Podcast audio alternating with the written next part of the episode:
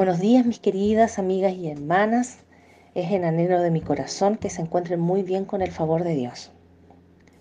Cuando me indicaron que tenía a cargo este devocional, había preparado otro tema para compartir con ustedes, pero a raíz de una situación muy incómoda, por decirlo de un modo amable, que viví esta semana, decidí cambiarlo para conversar acerca del perdón y de la libertad que nos da el perdonar, ya que lo experimenté.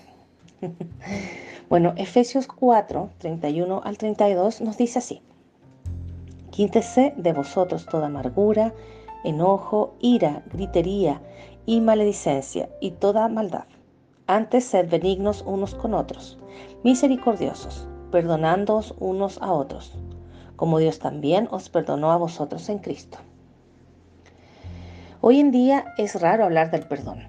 Te transforma muchas veces en alguien débil o que dice tonteras de frentón. Cuando nos hacen algo, pensamos en la venganza inmediata, ¿cierto? O en la funa, como le dicen ahora. ¿Cuánto daño nos hacemos y hacemos a otros por no perdonar? Pienso en cuántos problemas como sociedad nos habríamos ahorrado si hubiésemos aprendido desde chicos a perdonar y si practicáramos el perdón a diario.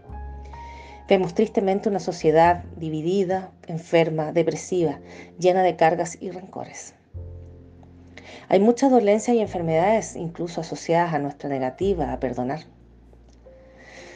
El no perdonar nos convierte en personas amargadas, negativas, criticonas, cascarrabias, que no queremos ser, ¿cierto? y podemos notar muchas de esas actitudes en todos lados.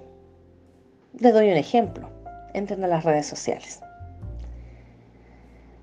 Bueno, uno entiende que hay situaciones que pueden ser muy difíciles de perdonar, pero nosotras tenemos a nuestro Padre Dios que nos perdonó por medio de la obra redentora en Cristo Jesús. ¿Qué mayor ejemplo de perdón?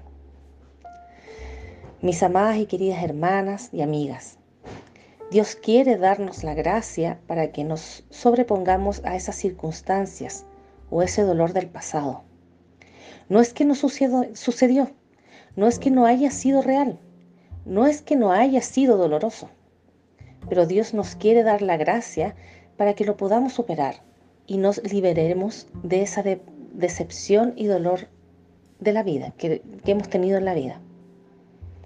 Cuando uno experimenta el perdón es sumamente liberador. Así que les invito, hermanas, a que practiquemos el perdón. Que el Señor nos ayude. Dios las bendiga mucho. Bye.